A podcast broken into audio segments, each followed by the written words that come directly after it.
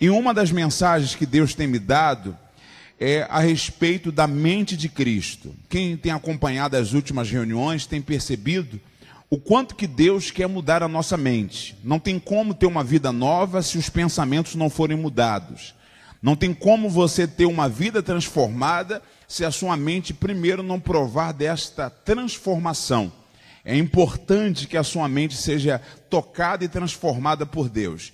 Mas antes de nós lermos a respeito disso, nós temos que tomar cuidado porque o diabo, nosso adversário, nos estuda, nos conhece, sabe quem somos, conhece nossas fraquezas e sabe como nos, vamos dizer, nos deixar enrolados. Ele sabe como fazer isso. E um dos princípios que o diabo utiliza para nos deixar, vamos dizer, enredados, amarrados, enlaçados, vamos colocar assim, é por meio da falta de perdão. E Paulo vai falar sobre isso para nós, para nós aprendermos. Vamos lá?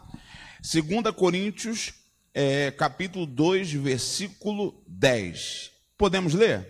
Diz assim: E a quem perdoardes alguma coisa, olha o que, que Paulo fala, diga comigo, também eu. Vamos lá, eu queria que você repetisse comigo. E a quem perdoardes? Ih, pessoal, tudo bem? Vamos lá, vamos na fé, vai lá. Diga aí, e a quem perdoardes alguma coisa, também eu. O que que Paulo está dizendo? Se vocês perdoam alguém ou libera perdão para alguém, ele está falando, eu também faço. É importante a gente aprender esse princípio. Não entender esse princípio traz problemas seríssimos. A gente precisa acordar para esse detalhe. Mas vamos continuar. E a quem perdoardes alguma coisa, Paulo ele diz, também eu. Porque o que eu também perdoei, porque o que eu também perdoei, se é que tenho perdoado por amor de vós, o fiz na presença de quem? De Cristo. Ponto e vírgula. Para quê? Para que não sejamos vencidos por Satanás. O diabo tem vencido a batalha conosco pela falta de perdão. Pastor, mas eu perdoo as pessoas que me fazem mal. Eu perdoo as pessoas que me feriram. Eu perdoo todos os que me fazem sofrer, pastor. Eu, eu perdoo sim. Eu libero perdão. Concordo com você que você até libera perdão. Mas o problema é que às vezes você não consegue se perdoar. Diga amém? O diabo gosta de trabalhar conosco com sentimento de culpa por um erro que você cometeu ou por algo que você deveria fazer e você não faz ou não fez. Por exemplo, vou dar um exemplo mais claro. Às vezes, o diabo tem trabalhado conosco nesse sentimento de acharmos que estamos certos, mesmo dentro de nós sabermos que nós estamos lá no fundo o quê? Errados. O diabo gosta de nos colocar numa posição onde ele consegue nos enrolar nesse ponto. E aí você começa a pensar, pastor, mas o que fizeram comigo não se faz com ninguém. O que falaram para mim não faz com ninguém. Mas peraí, Jesus sofreu o que nós nunca, ser humano algum, poderia ou teria capacidade de sofrer, mas Jesus, mesmo assim, ele liberou perdão. Não sei se você leu um pouco sobre o Augusto Cury, eu acho muito interessante uma coisa que ele dá o exemplo sobre o Senhor Jesus, que ninguém, em sã consciência, no, com o seu emocional abalado por ser traído, teria condições de exaltar um homem que se tornou seu inimigo. Judas traiu ele, Jesus, ao invés de reduzi-lo a nada, Jesus o promoveu, chamou ele de quê? De amigo. O Augusto Cury costuma dizer que é a pessoa que tem uma excelência do seu emocional, tem o seu emocional, na, vamos dizer, no, com uma qualidade, com, com, com, vamos dizer, com um patamar muito elevado. Nós precisamos ter essa excelência no nosso emocional, ao que diz lá em, em Filipenses. Tende em vós o mesmo sentimento que houve em Cristo Jesus. Jesus tinha um sentimento de perdão, e você tem que ter o sentimento de perdão. Jesus tinha um sentimento de dar a segunda chance. Nós temos que ter o sentimento de dar a segunda chance. Nós temos que ter o sentimento de olhar o lado bom das pessoas, não o defeito delas. Às vezes nós julgamos muito o passado das pessoas e nem permitimos que a pessoa tenha a chance de provar ao contrário. A gente rotula as pessoas e dizem assim: Fulano é desse jeito e para mim ela não muda. Eu, é o que eu penso dela e pronto, acabou. Nem todo mundo é o que era ou vai ser para sempre o que era antes para você. Aquele ditado, é como é que fala? Pau que nasce torto, nunca se endireita. Não é assim que as pessoas dizem? Mas o carpinteiro de Nazaré faz o quê? Conserta tudo. Diga aí, ele conserta tudo. Então a gente tem que começar agora a liberar o perdão, perdoar, pedir perdão, se reconciliar, porque Deus nos deu essa unção. Aí Paulo fala que o diabo, ele nos vence por causa da falta de perdão. E o 11 fala que ele tem armadilhas tão sutis e infalíveis que às vezes nós não percebemos. E ao invés de você ter a mente de Cristo para lidar com os problemas, você permite usar a mente humana natural, de repente magoada por tantas coisas que lhe aconteceram, e você não consegue fazer a coisa certa. Você está tão magoado com aquela pessoa que você só enxerga a vingança. Ou você está tão magoado com aquela situação que você está magoado ou com as pessoas ou com Deus. Você sabia disso? Que tem gente que se magoa com Deus? Tem, pastor? Tem. O João Batista, por exemplo, quando ele foi preso, e aí ele ouviu dizer dos milagres. Depois que ele batizou o Senhor Jesus, Jesus começou a fazer milagres. Os discípulos de João passou a ser discípulo dele. A Bíblia diz que o Senhor Jesus começou a fazer muitos milagres. O João Batista ficou em dúvida, pediu para os discípulos ir até ele perguntar. Pergunta para ele se é ele mesmo Cristo ou há de vir outro. O que, que Jesus responde? Jesus não diz nada. Ele continua a curar alguns doentes, alguns enfermos, depois volta para os discípulos e fala assim: avisa para João que os cegos enxergam, os coxos andam e aos pobres está sendo pregado o evangelho. Por que, que Jesus fez isso? Porque até o João Batista, ele estava ficando, vamos dizer assim, até um pouco escandalizado. Por quê? Porque Jesus era o Cristo, começou a pregar, mas não foi visitá-lo na prisão. Às vezes a gente fica um pouco magoado porque a gente cria uma expectativa nas pessoas e aí essa expectativa é frustrada. Não precisa levantar a mão não para dizer. Você já se frustrou com alguém? Sim ou não? E o que, você fez depois? Risquei ela da minha lista de amigos ou das pessoas que para mim tinham algum valor? O sinal de imaturidade da nossa parte é magoar-se com as pessoas que colocamos nela expectativas erradas. A Bíblia me ensina e te ensina a olhar para Jesus, o autor e consumador da fé. Diga amém? As pessoas não são capazes, sabe de quê? De suprir todas as nossas expectativas, no sentido que nós colocamos sobre ela. Tem esposa que coloca fardo pesado no marido, e tem marido que coloca fardo pesado em quem? na esposa. Por quê? O marido olha para a esposa e quer que a esposa seja para ele o que ele espera. E a esposa espera que o marido seja psicólogo, amém, pessoal? Espera que ele seja psicólogo, encanador, mas o quê? Eletricista, quer que o marido seja mais o quê? Pode falar, pessoal. Lutador de MMA, mais o quê? Oi? Faxineiro, mais o quê? Pintor, mais o quê, pessoal? Hã? Você entendeu ou não? São expectativas erradas. Pastor, meu marido não é tudo isso, não? Bom, você ainda coloca muito mais coisa sobre ele.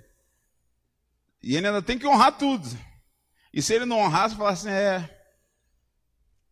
Eu sou tão infeliz. Aí o marido fala: Mas por que, amor? Eu sou tão infeliz, meu Deus. Esperava tanta coisa de você. Mas não está bom o que eu faço. Eu me mato, eu trabalho em dois empregos. Não é verdade? Eu faço isso, faço aquilo, aí é, é complicado. Diga assim: a partir de hoje, eu não vou criar expectativa, ou não vou colocar, a palavra certa é essa, não vou colocar expectativa nas pessoas. Quando eu colocava expectativa nas pessoas, eu sofria, me magoava, me chateava e me entristecia. Quando eu passei a colocar minha expectativa em Deus, eu passei a viver feliz de verdade. Diga amém? Agora o problema é que a nossa mente, ela deixa ser enganada pelo engano que Satanás ele causa. O verso 11, olha o que, que Paulo fala. porque não ignoramos os seus ardis. Ardis são armadilhas, são ciladas. Diga assim: eu não posso ignorar as ciladas que o diabo coloca. E o diabo coloca muita cilada? Coloca. Uma das ciladas que o diabo coloca é a ofensa. Ele faz a gente ficar ofendido com as pessoas. O diabo coloca ofensa às vezes com você mesmo, porque você criou uma expectativa que você estava tão bem com Deus e não faria o que fez e você acabou fazendo e você agora diz: para mim não tem mais jeito, porque eu errei demais, não tem perdão para mim. Nem você você pode colocar tanta expectativa. Você tem que colocar expectativa na graça de Deus, no poder de Deus, na palavra de Deus, no Deus que você serve. Diga amém? Porque senão você cria expectativa de que você vai vencer sozinho e não vence. E aí? O que, vai acontecer depois? Que nem o outro falou, pastor, pensei que estava forte, descobri que eu estou fraco. Então, quando você está fraco, você tem que recorrer a Deus, não desistir. Concorda comigo? Sim ou não? Olha como é que o diabo nos engana. Mateus capítulo 24, versículo 24. Coloca na versão atualizada para nós, se puder. Mateus 24, 24 uma forma de engano que o diabo gosta de utilizar para poder nos enganar. Achou? Mateus 24, 24. Diz assim: Porque surgirão falsos cristos e falsos profetas, e farão tão grandes sinais e prodígios, que, se possível, fora enganariam até os escolhidos. A última frase é para nós pensarmos. Vai acontecer muita coisa nos últimos dias que pode até nos convencer. Mas o diabo vai usar essas coisas com o objetivo final, que está na última frase do versículo: enganar até os eleitos, enganar até os escolhidos. Então, repete comigo: o diabo ele procura enganar aqueles que foram escolhidos. E como é que ele engana os escolhidos? Ele usa coisas que, humanamente falando, você não tem como contestar. Ele burla, na verdade, ele pinta o pecado com uma forma de santidade. Quem entendeu, pessoal? Ele faz você pensar que você está certo mesmo estando o quê? Errado. Então o diabo tem vontade de enganar quem? Os escolhidos. Quem é escolhido por Deus aqui? Eu acredito que todos aqui foram escolhidos. Então o diabo quer te enganar. E como é que ele te engana? Como ele enganou Adão e Eva. Não precisou tirar Adão e Eva do paraíso. Enganou ele aonde? Dentro do paraíso. Eu até dei esse exemplo de manhã. Eu não sei se os animais falavam naquela época. Mas eu acho que falava porque senão Eva tomaria um susto quando a serpente falasse com ela, não é verdade? Imagina, por exemplo, eu tenho alguns animais, uma pessoa, um cachorro chega para mim, meu cachorro fala, ô, coloca a ração aqui para mim. No mínimo, poxa, não, não é verdade? Eu ia correr. Eu não ia ficar lá, eu ia ficar preocupado, né? Já pensou? Eu acho que quem falaria mais seria os gatos, né? Ele ia falar assim, eu amo a sua casa, não é verdade? Eu amo você não, mas a sua casa eu amo. Então, pense comigo. A serpente começou a bater um papo com Eva e começou a enganá-la. Por isso que o apóstolo Paulo, ele mostra como que o diabo nos engana. Quer ver? Vamos para 2 Coríntios, capítulo 11, versículo 3. Eva foi enganada e Paulo tinha muito medo que o povo de Coríntio permitisse com que esse engano chegasse até eles. Leia comigo, está no plasma também, se você quiser acompanhar. O que, que Paulo fala? Leia comigo. O que receio e quero evitar é que, assim como a serpente, o que, que ela fez? Enganou Eva com astúcia, a mente de vocês seja corrompida e se desvie da sua sincera e pura devoção a Cristo. O que, que a serpente utilizou? Ela fez Eva duvidar da verdade. O que, que o diabo faz hoje para enganar os escolhidos? Ele quer te fazer duvidar da verdade. Ele quer fazer você duvidar de Deus. Ele quer fazer você duvidar da palavra de Deus.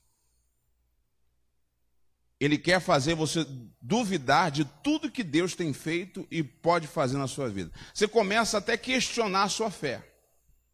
Você questiona a sua igreja, você questiona tudo. Mas para quê? Mas por quê? O diabo gosta esse, de fazer esse tipo de trabalho. Por que, pastor Kleber, que ele trabalha assim? Porque o questionamento te desvia da sua sincera devoção a Cristo. Era tão bom quando você começou na igreja, lembra? Você tinha sede de aprender, não sabia de muita coisa, tinha temor a Deus, buscava a Deus por prazer, tinha vontade de ter um encontro com Ele, tinha vontade de buscá-lo. E hoje não, hoje você busca, mas você coloca pontos de interrogação aonde Deus colocou ponto final. Hoje você questiona mais do que aceita. Hoje você pergunta mais do que ouve. Hoje você critica mais do que abrir o coração para aceitar a palavra de Deus. Você fica convicto de que está certo, mesmo lá no fundo sabendo que está o quê? Errado ou equivocado. Então Paulo está dizendo, eu tenho medo. Coloca o início do versículo para nós o início do versículo. Coloca o início dele. O que receio e quero evitar. Por que, que Paulo queria evitar isso? Porque se a pessoa chega nesse estágio, você não consegue mais recuperar ela. Porque quando a pessoa chega no estágio, preste atenção, de que a serpente consegue colocar dúvida no coração dela em relação à fé dela em Cristo, ela não aceita nada que vem do altar. Ela não aceita. O pastor pode gritar, pode pregar, pode falar, ele pode dizer Deus, olha, Deus está aqui. Ela fala, duvido. Olha, você vai sair daqui diferente. O outro pregador fez a mesma coisa. Você começa a ficar com dúvida. Por quê? Porque o diabo trabalha com a arte do engano. Ele deixa você dessa forma. E Paulo tinha medo? Não, Paulo tinha receio. Olha, vamos entender como é que o diabo trabalhou com as palavras com a serpente? Vamos entender? Gênesis 3, verso 6. Vamos lá. Gênesis capítulo 3, verso 6. 3, 6.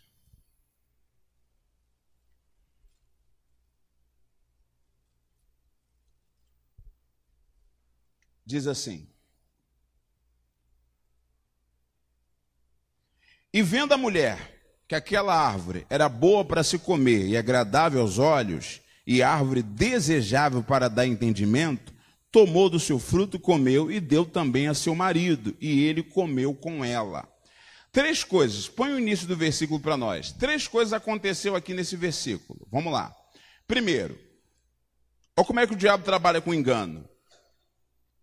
Quando a mulher viu que a árvore parecia agradável.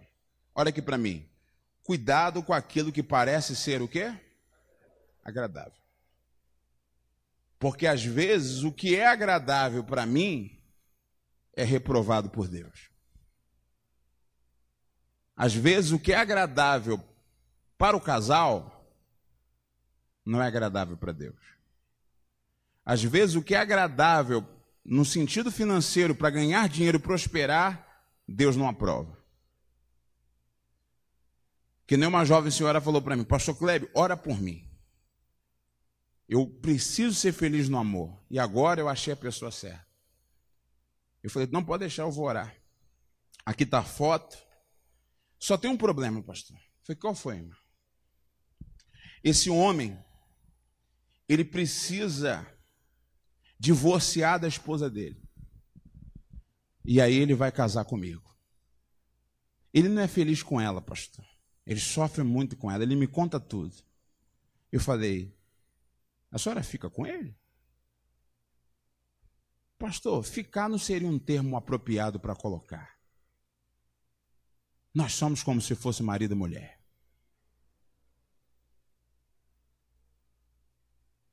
Nos olhos dela e na cabeça dela, aquilo que ela estava fazendo era o quê? Agradável, certo. E diante do Senhor? Eu falei, irmã, não vale a pena destruir uma família para a senhora tentar ser feliz. Pastor, e eu como é que fico? Eu falei, e a família, como é que fica? Então Eva não parou para pensar em Deus. Naquele momento ela só viu que para ela era agradável. Cutuca o vizinho diga para ele: cuidado com aquilo que para você parece ser agradável. Ah, pastor, mas eu acho legal, pastor, eu acho bacana. Até dei esse exemplo de manhã. Tem gente que fala assim, pastor, eu tenho vontade de colocar uma tatuagem. Que nem um rapaz lá em Cuiabá falou para mim, pastor Kleber, eu tenho vontade de colocar uma tatuagem. E eu achei na Bíblia alguém que fez tatuagem. Foi quem foi? Foi Jesus, pastor. É? Aonde? Está no Apocalipse. Que Jesus fez uma tatuagem na perna escrito, escrito Rei dos Reis. é verdade. Quando a pessoa quer fazer, ela encontra, não encontra? Que nem o outro falou assim, pastor, não estou em pecado, não. Porque como é que eu estou em pecado? Porque eu bebo. Só que vamos lá. Aonde que tem mais teor de vinho ou de álcool? No vinho ou na cerveja? No vinho. E eu não bebo vinho. Eu, eu bebo cerveja e bebo, pastor, um copo. Não tem aqueles copos descartáveis de 180 ml? Só isso, pastor. E eu bebo e ainda faço uma oração. Eu faço assim, ó, Deus, tira toda a manipulação humana tira todo o teor de álcool. E quando eu beber, que a tua presença venha estar sobre mim.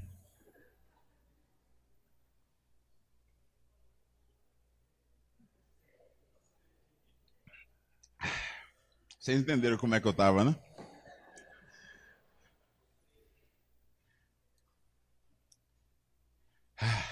Dá mais um aí, dá mais um. Não tem gente que faz isso? Eles acham agradável aquilo que é errado. Não acha agradável aquilo que é errado. O que é errado é para ser condenado porque Deus condena. Você tem que sentir pelo pecado que Deus sente por ele. Deus odeia o pecado, mas ama o pecador. Deus não odeia você, ele odeia o que você faz. Diga amém, pessoal? Um viciado uma pessoa que estava usando drogas, não conseguia se libertar, falou assim: Deus, Deus me odeia então, pastor, porque eu pequei? Eu falei: Não, Deus odeia o que você faz, mas você ele ama. Até porque ele morreu na cruz por você. Amém? Deus ele odeia o que fazemos. Então, a primeira coisa que Eva fez, que nós precisamos tomar cuidado, porque o diabo tem armadilhas, e uma das armadilhas que ele usa é a nossa filosofia pessoal, porque todo mundo é um filósofo de plantão. Todo mundo começa a filosofar sobre algum assunto e fala e chega nas suas próprias conclusões. Só que mesmo chegando nessas conclusões, se ela não está de acordo com o que Deus fala, ela está errada. Por mais inteligente que ela seja, ela está errada. Quer ver? A primeira coisa, quando a mulher viu que, que a árvore parecia agradável ao quê? Aos, ao, ao paladar, e era, segunda coisa, atraente aos olhos, dois tipos de engano. Como é que ela poderia ser, achar que era agradável ao paladar se ela não havia provado antes? É aquela coisa: o sujeito é casado, tem a sua esposa, mas ele deseja uma outra mulher. Porque ele acha que será mais agradável, será mais satisfatório, será uma fonte de prazer para ele ou para ela. Outra coisa que fala ali, era atraente aos olhos. Nem tudo que os meus olhos se sente atraído, Deus aprova que eu venha amar ou gostar. Ah, mas é bonito. É lindo, pastor. Que nem uma moça falou, pastor, é lindo o rapaz que eu conheci. E tem uns ombros largos, pastor. Você tem que ver como é que ele é. A cintura dele fininha, pastor. Ele parece um anjo. Ah, pastor, aquele homem foi esculpido por Deus. Esqueça que o gato também mata. Já viu o gato brincando com o rato? Quem já viu? Quem já viu? As brincadeiras são tão graves que chega uma hora o rato não aguenta a brincadeira. É, eu, vi, eu já vi um gato brincando, o rato corre para lá, ele finge que não está vendo. Aí o rato está correndo lá, meio cambaleando. Aí ele vai correndo e pula em cima e fica assim com a, com a unha. Imagina como é que deve doer aquele troço. Não é verdade? E aí no fim o rato já está cambaleando, ele só fica pá. Daqui a pouco o rato morre. E tem moças que está se apaixonando pelos olhos, sem consultar a Deus, dizendo: Senhor, é tua vontade? Não se engane, porque o diabo trabalha e usa a arte do engano. Ele usa suas armadilhas. Para quem quer prosperar, ele usa, vamos, vamos dizer, a sedução da ambição pela riqueza. Para quem é fraco para a vida sentimental, ele ilude a pessoa num amor, vamos dizer assim, num amor platônico. num amor, uh, não, não é? Ah, estilo novela mexicana. Rubi, amém? Usurpadora, é e, e, e assim por diante. Vamos continuar. E além disso, ela achou o que também? Diga aí, desejável para dela se obter discernimento. Ela achou que de alguma forma iria trazer algum benefício, como algumas coisas que nós achamos e pensamos que vai trazer algum benefício. Riqueza vai trazer um status, vai trazer uma alegria, vai trazer uma paz, vai trazer algum benefício.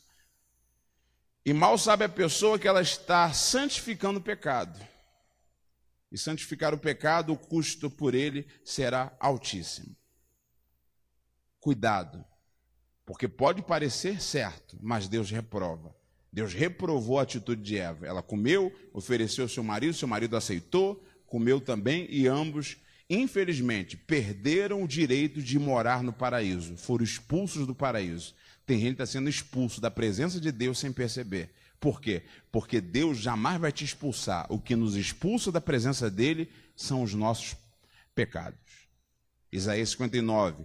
A mão de Deus continua estendida, os ouvidos abertos. Mas se ele está com a mão estendida e não alcança, ouvidos abertos e não ouve, o que nos separa entre é, eu e você dele são os nossos pecados. Tem que tomar muito cuidado com esse detalhe. Amém? Provérbios 14, versículo 12, na versão NVI também, fala desse caminho. Já estou quase chegando ao fim já.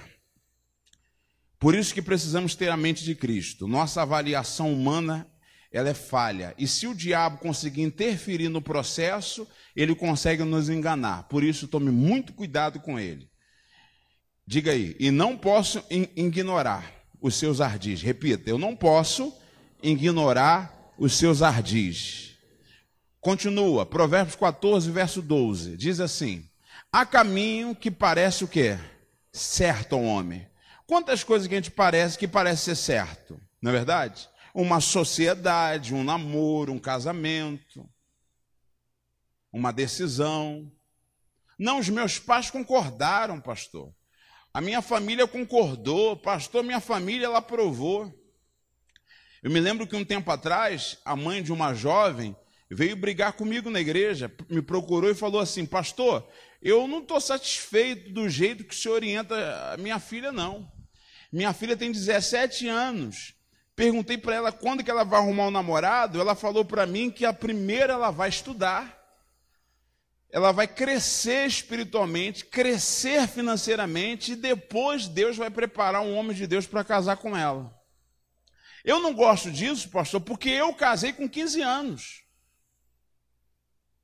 O que, que o senhor está colocando na cabeça da minha filha? Eu falei, não estou colocando nada, estou pregando a palavra. E do jeito que o mundo está hoje, aonde um jovem de 15, 16 anos nem sabe o que ele quer para o futuro dele? Se ele começa um relacionamento com 15 e 16 anos, ele não consegue administrar isso, paralelo a isso, estudar, trabalhar, ele não consegue, porque a maioria hoje desanda, não estou falando todos, mas a grande maioria desanda por isso. A moça acaba ficando grávida, o rapaz acaba sendo pai antes do tempo, e aí ele tem que se dividir em pagar pensão, estudar e, e trabalhar e ela vai ter que cuidar, aí é duas crianças, né? Uma cuidando da outra, e sobra tudo para quem? Para a mãe que vira avó antes do tempo, e aí vira aquela correria, e aí o filho é criado por quem?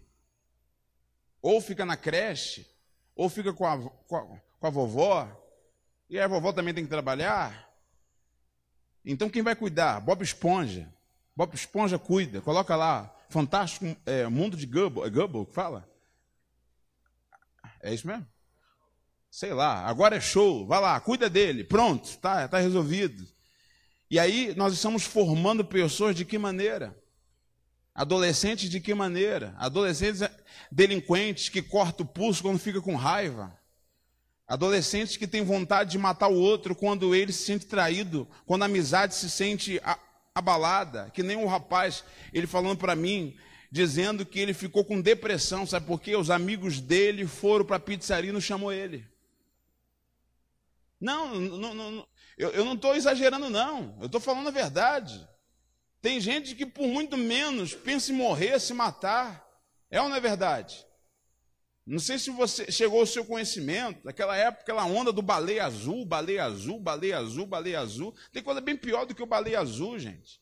São adolescentes e jovens morrendo, desculpe, tendo relações íntimas antes do tempo, descobrindo a sua sexualidade. Os pais nem imaginam do que eles estão fazendo. Traficando, vendendo, aprontando, fazendo coisas que eu e você, na idade deles, nem tínhamos coragem de fazer. É verdade. Mas tudo por quê? Por causa de um, vamos dizer, de um relacionamento precoce que começou quando nenhum dos dois tinham nem sabiam exatamente do que estavam fazendo. Falei para a senhora isso, ela falou: "Não, eu quero que os meus filhos casem cedo". Diga assim para mim, nem sempre o que para mim é certo pode dar certo com os meus filhos. Nem sempre o que para mim é correto é o que Deus quer para os meus filhos. Então você tem que tomar cuidado e deixar Deus trabalhar. Procure ler a palavra, estudar a palavra de Deus para que você possa trabalhar de acordo com ela para educar os seus filhos. Se tem uma coisa que não pode sair nunca da sua cabeça, do seu coração, da sua casa, é a palavra de Deus. Porque ela na sua casa vai trazer o ponto de equilíbrio para o seu lar. Sem a palavra de Deus, você vai desandar, você vai ter descontrole, você não vai ter condições de educar a sua casa nem a sua família. Amém? Quem entendeu, pessoal? Então ali, o que, que eu vejo? Há caminho que parece o quê? Certo ao homem, mas no final, o que, que ele faz? Conduz à morte. O que, que, o que, que a gente faz que conduz à morte? São coisas que parecem ser certas. Parecia tão correto, pastor. Parecia tão assim ingênuo, parecia que não tinha problema algum. Parecia, mas Deus não estava aprovando. Por isso, cuidado com as armadilhas. Diga aí, cuidado com as armadilhas. Deixa eu te falar agora sobre algo interessante que está em Mateus capítulo 16, versículo 23. Vamos voltar para Mateus? Mateus 16, 23. Alguma coisa que também nos engana. Mateus 16, 23.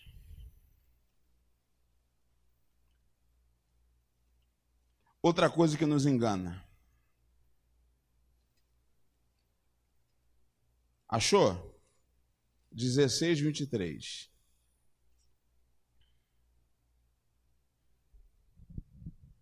Deixa na NVI mesmo, tá? Deixa na NVI mesmo, versão internacional.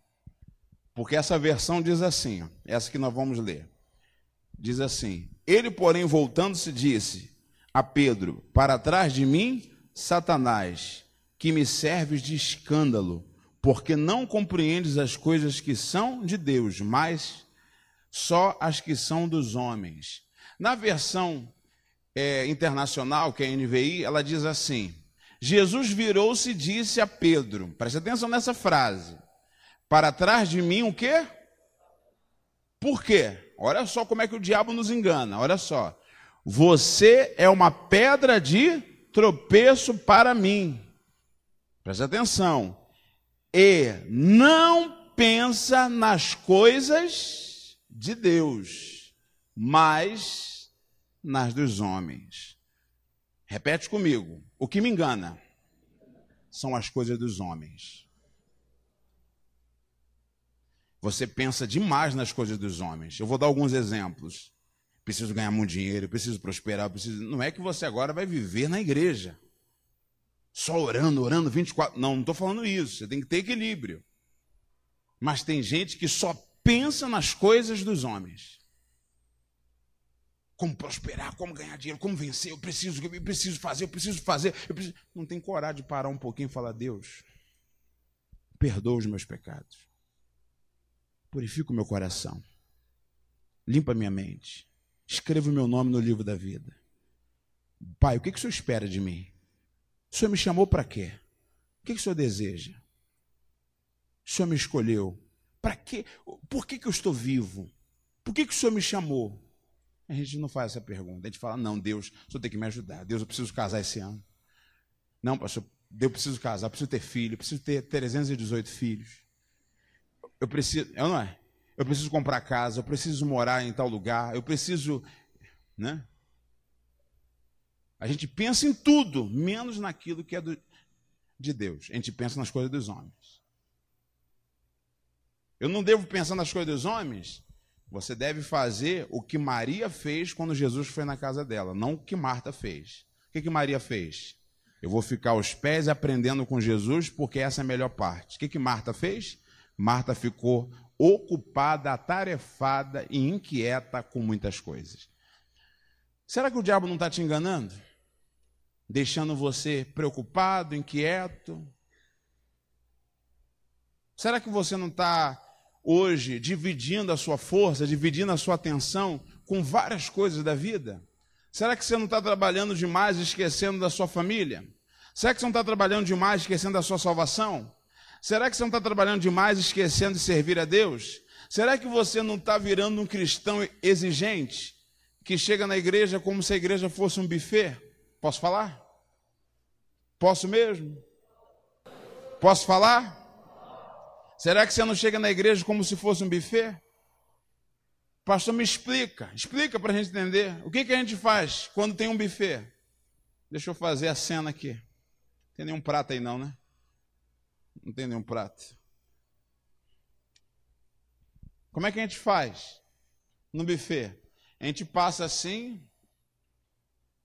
Aqui tem bobó de camarão. Não gosto. Aqui tem alface. Não sou fã de salada. Aqui tem beterraba, não gosto. Aqui tem cenoura, não gosto. Aqui tem repolho, não gosto. Aqui tem batata frita, eu gosto. Aqui tem feijão tropeiro, eu gosto. Aqui tem carne assada, não tem linguiça? Tem. Ah, eu gosto. Será que a gente não está assim na igreja? Disso eu aceito que o pastor está falando. Agora disso aí não pastor falou coisas legais, hein? Agora o pastor vai falar sobre o dízimo. Não, isso não. Isso não. Não, isso, isso sim. Não, não, isso não. Mulher sabe edifica casa. Aí as mulheres falam: não, não aceito isso não. Porque senão tem que ser sábia, aguentar as coisas, ficar calada. Ah, isso não é de Deus, não. Eu prefiro falar. Eu, se eu tenho um boca, boca foi feita para falar. Eu fui feito para comer, não é? Eu fui feito para falar, eu tenho que falar, eu não posso ficar quieto. Então, algumas coisas a gente percebe que as pessoas usam a igreja como um buffet. Ela só escolhe o que para ela é conveniente e mais fácil, mas ela não fazem, ela não faz aquilo que Deus, quando fala com ela, tira ela da zona de conforto dela. E o que, que tira a gente da zona de conforto? Venha para os cultos de oração. Ah, não vem não, orar? Não, meu oro no máximo 10 minutos, mas, mas fica mais de uma hora no WhatsApp conversando fica mais de duas horas falando no telefone. Amém, pessoal? É ou não é verdade? Ah, eu não consigo ficar de joelho dobrado que dói, mas consegue faz, de joelhos dobrados ficar encerando o chão e tirando a mancha que está no, no, no, no, chão da, da cozinha ou do banheiro. Não é verdade? E parece uma loucura, já reparou? Todo dia você limpa a casa, já reparou? Hein, pessoal? Fala comigo, por favor. Todo dia você limpa a casa e todo dia a casa está suja. Aí você fala: Ah, meu Deus, eu tenho mania de limpeza. Ah, meu pai tem que limpar de novo, limpar de novo. Mas se você limpasse o teu coração como você limpa a sua casa, você com certeza estaria com uma qualidade de vida espiritual elevada. O problema é que você não limpa o seu coração como você limpa a sua casa. Você não arruma a sua casa do mesmo jeito que você arruma o teu coração, tirando as mágoas, os ressentimentos, os sentimentos de frustração de dentro dele para fazer a vontade de Deus e escolher a vontade dele para a sua vida. É a razão pela qual sua vida espiritual está definhando. Você está sendo enganado pelo diabo e ao invés de crescer, você está regredindo espiritualmente. Como é que eu sei se eu estou regredindo ou não? Quando hoje o seu prazer de vir na igreja reduziu comparado a um tempo atrás. Se o que você sente quando vem para a igreja não é o mesmo que você sentia quando você começou na fé, significa que você está no processo de esfriamento espiritual. Está na hora de você despertar o mais rápido possível. Porque se você chegar no estágio que nem forças você tem de orar a Deus e pedir força, de sair de casa e vir para a igreja, ninguém consegue te ajudar tudo fica chato. O culto demorado é capaz de fazer você ficar uns três domingos de mal criado com a igreja. Eu não vou. Terminou tarde aquele dia? Agora eu não vou. Quando ele sentir minha falta, eu vou falar: terminou tarde, pastor. Terminou tarde. Amém, pessoal? Eu, eu fiz greve, pastor. Ninguém mandou se eu terminar. Se eu terminar tarde de novo, o senhor vai ver. Eu vou ficar uns quatro domingos sem vir. como se ficar quatro domingos fosse prejuízo para o pastor e não para ela. Pessoal, ficar sem buscar a Deus nos tempos de hoje, diga aí, é loucura, fala, é loucura. É, desculpe o termo que eu vou usar, você é doido, irmão. De ficar quatro domingos, três domingos, não, não, pastor, eu, aqui, pastor. Pastor, aqui é autossuficiente. Ah, pastor, aqui é o cara, pastor. Deixa eu te mostrar um sujeito que achou que era o cara também. Posso usar o termo carioca? Não, vou usar não. Pouco a gente falou. Vamos lá. Vamos ler então 2 Crônicas, capítulo 26, versículo 5. Um homem que achou que ele era o cara. Ele achou que era o cara, não precisava de nada, não precisava de ajuda.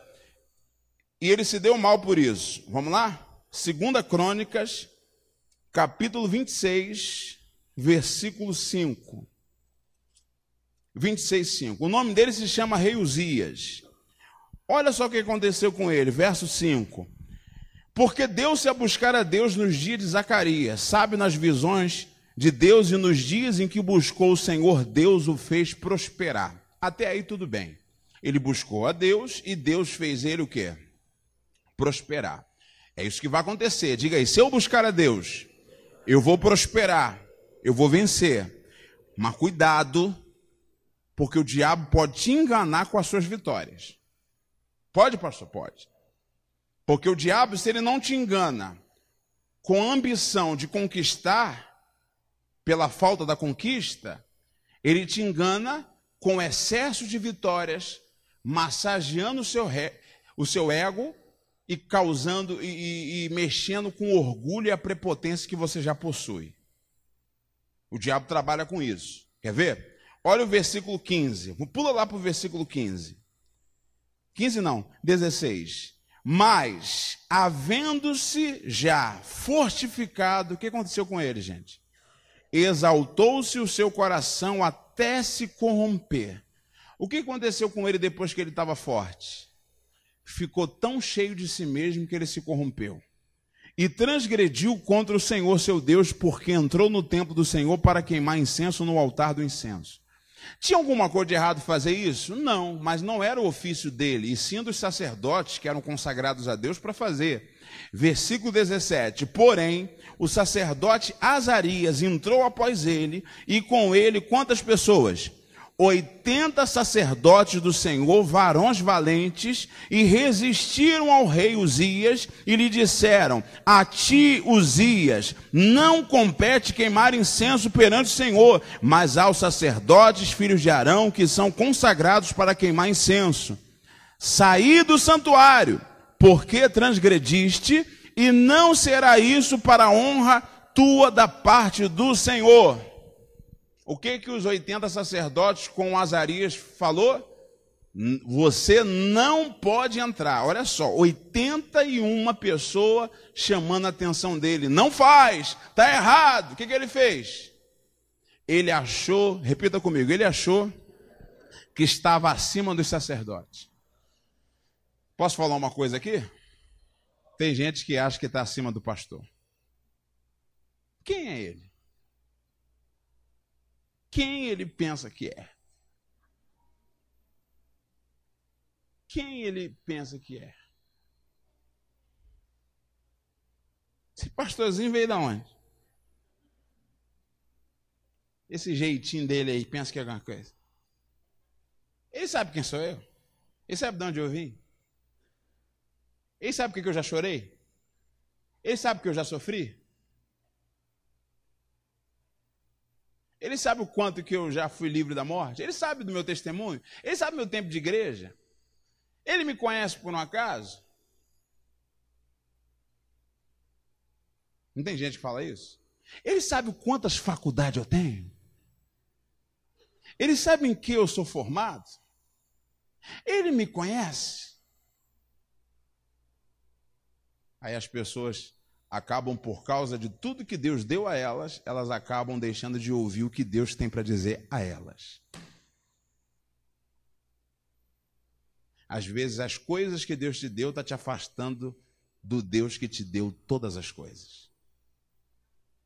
A gente tem que tomar cuidado. Porque o diabo trabalha com a arte do engano. Por isso que Paulo disse: se vocês perdoam, também eu. Sabe por quê? Porque eu não quero ser vencido por Satanás. O, Paulo está dizendo: eu não quero permitir que o diabo tenha legalidade sobre a minha vida de apontar e dizer: você está na minha mão. Não. Se é para perdoar, eu perdoo. Porque eu não ignoro as armadilhas que o diabo coloca diante de mim. Aquele navio que afundou, que Paulo disse: olha pessoal, a embarcação, todos podem sofrer dano, escutem o que eu, que eu tenho para dizer, e isso e aquilo outro. A Bíblia diz que o capitão, o mestre, todos que estavam lá, ninguém deu ouvidos a Paulo. O que aconteceu? O barco destruiu, quase que todo mundo morreu, mas Deus salvou todos, porque Paulo disse que pelo menos ninguém ia morrer, mas perderam tudo durante a viagem, passaram fome durante a viagem, um transtorno que poderia ter sido evitado se eles tivessem dado ouvidos ao que Paulo dizia. Tem coisas que vai acontecer na sua vida porque Deus está usando a gente para falar, mas você não tem dado ouvidos.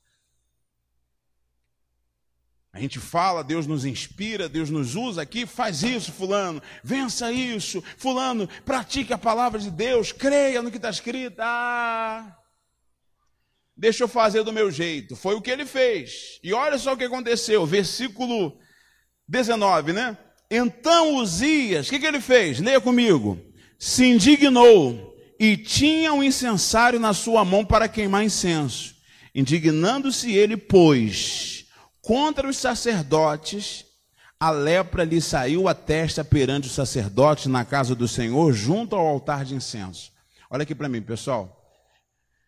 O que levou a lepra a aparecer na testa? Quando ele ficou indignado, quando os, os sacerdotes disseram: Não faça isso. Tá tudo bem aí? Tá indignado não, né? Cuidado. Passa a mão na testa aí, dá uma olhada aí. Cuidado. Mas ainda bem que a lepra hoje não aparece assim. Infelizmente a lepra aparece de outra forma. Porque antigamente a lepra era uma doença contagiosa. Por exemplo, a sociedade hoje ela não consegue enxergar que a doença, a AIDS não é uma doença que se transmite pelo ar ou coisa do tipo. Não, jamais. Mas você sabe que há uma discriminação muito grande em relação a essa doença. E as pessoas, quando descobrem que alguém tem AIDS ou, é, ou tem um vírus, o que, que a pessoa faz? Esse copo aqui é dela. Nem quero esse copo. Dá álcool aí, dá álcool aí. Não, é mentira a verdade que eu estou falando. Naquela época, a doença que era prejudicial e as pessoas tinham medo era a lepra, que era contagiosa. E a lepra é contagiosa. E o leproso, segundo a lei do, dos hebreus, ele tinha que ficar fora do arraial, ele tinha que viver fora, distante de todo mundo, isoladamente. Quando apareceu uma lepra na testa dele, ele tinha que ser retirado da onde ele estava, porque a Bíblia, é, naquela época, era considerado como um homem imundo. Preste atenção no que eu estou te falando. Tem gente, pessoal, que a lepra não nasce na testa. A lepra nasce no espiritual dela. Como que nasce no espiritual? Ela, ninguém quer contratar ela. O currículo dela é bom, mas ninguém quer contratar ela. Ela seria um ótimo investidor, mas ninguém quer o investimento que vem da parte dela. Ela seria um ótimo sócio, mas ninguém quer a mão de obra dela. Ela é bonita, era para estar casada e bem casada, só parece curva de rio na vida dela. Só tranqueira. O rapaz é simpático, é bom de papo. O cara é bacana, o cara é tranquilo. Só parece usurpadora na vida dele. O cara tem tudo para ser feliz, mas não dá certo. O que, que tem de errado com ele? É a lepra que nasceu na testa. Por quê? Ficou indignado quando os sacerdotes usados por Deus disse: Você não pode fazer. Irmão, quando você não aceita o que Deus fala e fica indignado com aquilo que Deus fala, pode nascer uma lepra na sua vida que ninguém consegue ver, e muito menos você, mas todo mundo reage como se você tivesse uma lepra. Eu não quero isso para minha vida, não, pastor Kleber. Olha só o que ele teve que fazer. Olha o versículo 20. Então o sumo sacerdote, Azarias, olhou para ele, e como também todos os sacerdotes, eis que já estava leproso na sua testa. E apressuradamente o lançaram fora, até ele mesmo se deu pressa a sair, visto que o Senhor ferira. Até ele falou: Não, agora tem que sair. Se você não sai porque Deus falou, você é obrigado a sair porque você não pode mais ficar. Gente, toma cuidado, porque esses são uns, vamos dizer, uma das maneiras que o diabo usa para nos enganar: autossuficiência. O que, que derrubou o rei Uzias? Diga aí, autossuficiência.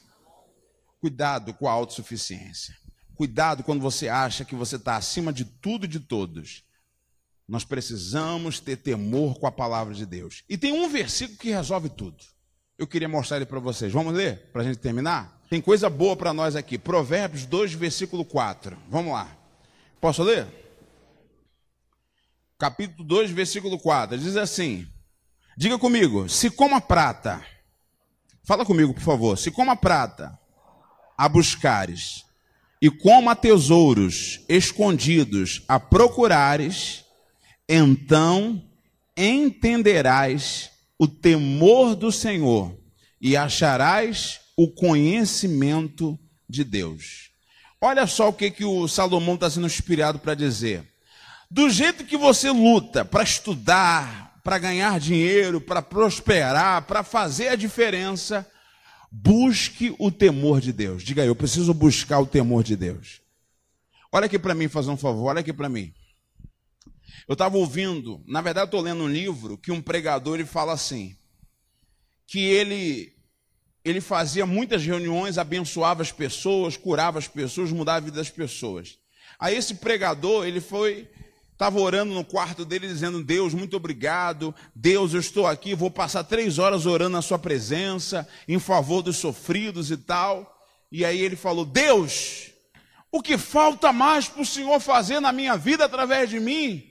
Porque ele já estava com muito sucesso no seu ministério, curando pessoas, abençoando. Aí Deus falou para ele assim: Está faltando tudo. Aí ele, meu Deus, como é que pode? Eu estou curando as pessoas, estou libertando as pessoas, testemunho, coisas grandes. O que, que falta? E Deus foi falou assim para ele: Olha, está faltando você me conhecer intimamente, porque você não me conhece.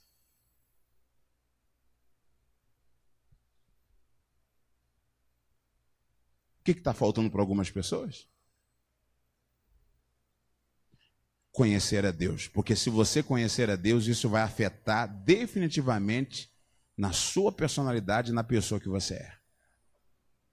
Se até agora o diabo tem conseguido te enganar, é porque ainda você não é totalmente dele. Porque o diabo quer enganar os escolhidos, para que eles não vivam o estilo de vida por quem foi escolhido pelo Senhor. Eu queria que nessa noite, nessa ceia, você aproveitasse esse momento para quê? Para se tornar um escolhido do Senhor. E como é que eu me torno? Busque a Deus como a prata, como ouro. Busca, busque com um temor, com vontade. Busca, busca com desejo. porque Deus tem recompensa. Leia comigo o verso 6, verso 7. Leia lá. Ele reserva. Fala aí comigo, vai lá. Ele reserva a verdadeira sabedoria para os retos. E se tornará o que para você? Diga: escudo é para os que caminham na sinceridade. Ah, isso vai afetar a sua vida de uma forma radical. Ah, que Deus vai, ah, Deus vai transformar você. Você vai começar a caminhar na sinceridade. Diga amém, pessoal. Não na falsidade, vai viver na verdade. E não vai ser enganado por Satanás. Mas tem que buscar, como ouro, como a prata, busque o temor, busque se envolver com Deus. Amém? Deus não quer você só finais de semana. Deus quer mais de você. E que Ele tenha mais de você para que Ele se manifeste cada vez mais na sua vida. Amém?